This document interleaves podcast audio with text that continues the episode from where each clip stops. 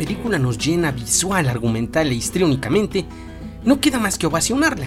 Y si todavía nos toca las fibras sensibles, solo pueden decirse cosas buenas de la cinta. El caso de Alamar de Pedro González Rubio es muy peculiar. Analicemos por qué.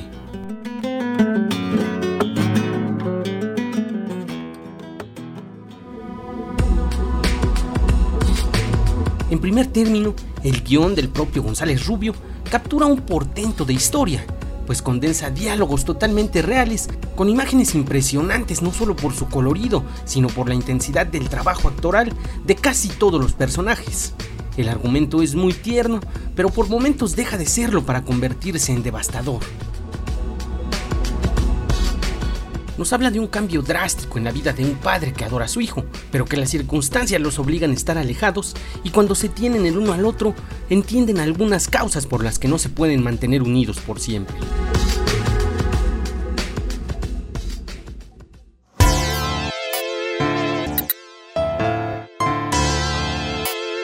Así pues, la fotografía llena la pantalla.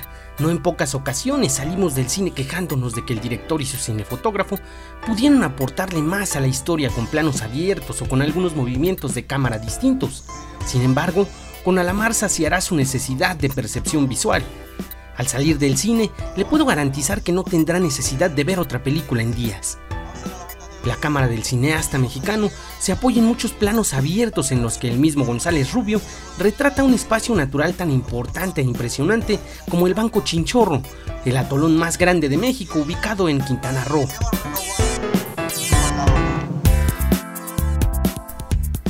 Las secuencias filmadas sobre el agua o en la playa, que no son pocas por cierto, alimentan el hambre de quienes buscamos una estética visual diferente a la de los directores ordinarios, aquellos que ocupan los espacios vacíos de la creatividad con un sinfín de efectos especiales. El trabajo histriónico de sus cuatro personajes principales no demerita en nada con la estructura visual y argumental del filme. Por el contrario, Jorge Machado, Nathan Machado Palombini, Roberta Palombini y Néstor Martín se vuelven pilares indisolubles de Alamar.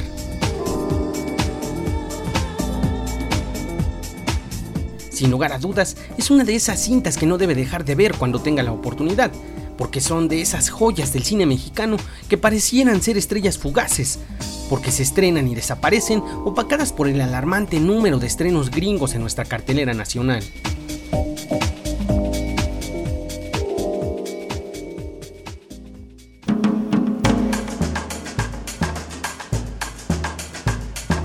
Mi nombre es Héctor Trejo y solo les recuerdo que la imaginación se disfruta más en la oscuridad del cine, así que no deje de asistir a su sala favorita.